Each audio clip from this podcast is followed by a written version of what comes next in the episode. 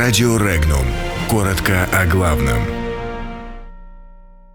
США получили предупреждение от России и предложение от Германии.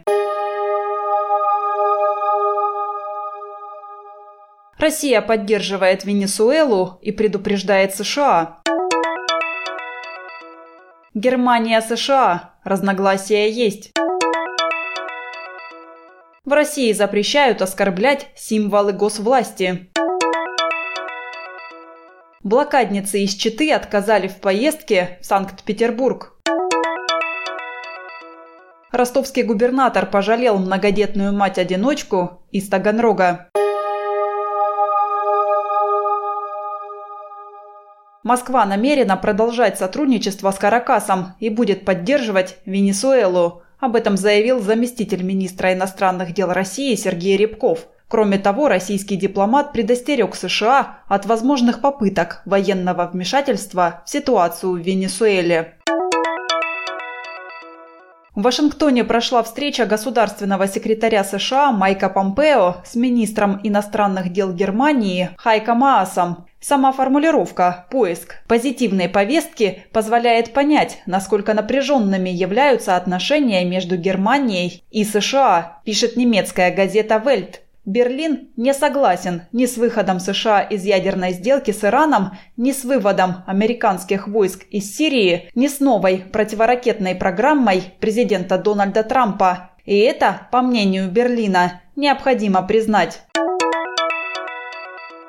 Пакет законопроектов, направленных на запрет оскорбления символов государственной власти, Госдума приняла в первом чтении. Отмечается, что документы не направлены на подавление критики – предусматривается блокировка интернет-ресурса, содержащего оскорбительную информацию на основании обращения Роскомнадзора. Указанные деяния предлагается наказывать административным штрафом в размере от 1 тысячи до 5 тысяч рублей или административным арестом на срок до 15 суток, как за мелкое хулиганство.